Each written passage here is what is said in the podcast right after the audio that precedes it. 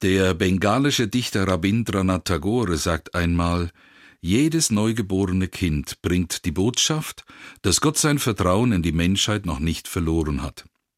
Jedes Kind ist also der Bote einer Botschaft von einem großen Glück. Als würde Gott sagen, ich schenke euch einen großen Überschuss, der euch zufallen, euer Leben bereichern und beglücken wird. Wie nichts auf der Welt, das ihr jetzt schon habt und gerne festhalten wollt. Das ist meine Verheißung für euch, eure Kinder sind meine Gabe, mein Geschenk an euch, mehret euch und füllet die Erde. Und was hat die Menschheit daraus gemacht? Sie hat sich gesagt, Lasst uns Kinder kriegen, damit unser Leben eine neue Qualität erfährt. Lasst uns Kinder machen und reproduzieren, denn mit ihnen überleben wir, selbst wenn ein paar Kinder sterben. Lasst uns Kinder bekommen, damit wir uns keine Sorgen um die Zukunft machen müssen. Auch dann, wenn wir keine Kinder mehr kriegen müssen, um die Zukunft zu sichern, ist der Kinderwunsch verständlich. Ich will in meinen Kindern weiterleben, ich bemühe mich, dass ich ihnen so viel wie möglich an Besitz, Weisheit und Wissen weitergebe. Ich pflanze mich in meinen Kindern fort. Es ist ein schöner Gedanke, dass mein Leben in ihnen weitergeht. Kann daran irgendetwas verwerflich sein? Klingt doch eigentlich ganz schön, geradezu klug und vorausschauend. Aber schon die Sprache verrät, wie selbstbezogen da gedacht wird. Fortpflanzung, Erhaltung, Reproduktion. Es geht um die Verteidigung des Alten. Und die macht nicht einmal Halt bei der Eroberung des Neuen, denn ich will in meinen Kindern weiterleben. Auch wenn der letzte Satz unschuldig klingt, Kinder sind vieles, nur eines nicht, der Lebenssinn ihrer Eltern. Gott hat eben nicht gesagt, pflanzt euch fort und drückt der Zukunft euren Stempel auf. Kinder wollen anders empfangen werden.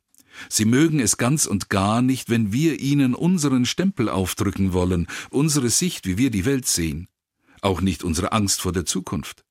Es ist nicht ihr Glück, wenn sich unser Leben in ihnen fortsetzen würde.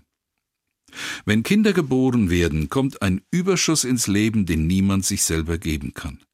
Jedes Kind ist eine Gabe Gottes, an erster Stelle an das Kind selbst, für sich selbst ein Überschuss, eine Verheißung.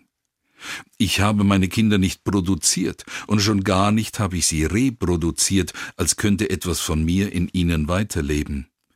Nicht einmal, wenn ich tatsächlich etwas von mir selbst in ihnen entdecke, eine Ähnlichkeit, ein vertrautes Lachen oder eine Geste. Denn sie sind nicht mein verlängertes Ich. Als Vater von zwei Kindern fühle ich mich von Gott beschenkt, der Älteste ist ins Leben seiner Eltern hineingeplatzt, undenkbar, wenn er's nicht wäre, so wie auch der Jüngere uns seinen Eltern zugefallen ist.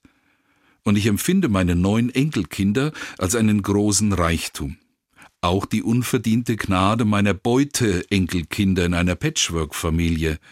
Mit jedem meiner Kinder und Enkel ist etwas Neues in die Welt gesetzt, was es noch nicht gegeben hat, etwas Erstes und Einziges. Bote und Botschaft sind also klar. Wer aber ist der Adressat der Kinderbotschaft?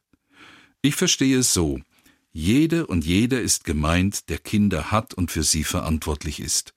Völlig egal, ob es leibliche, adoptierte oder anvertraute Kinder sind, ob ich Mutter oder Vater, Lehrerin oder Arzt, Trainerin oder Erzieher bin.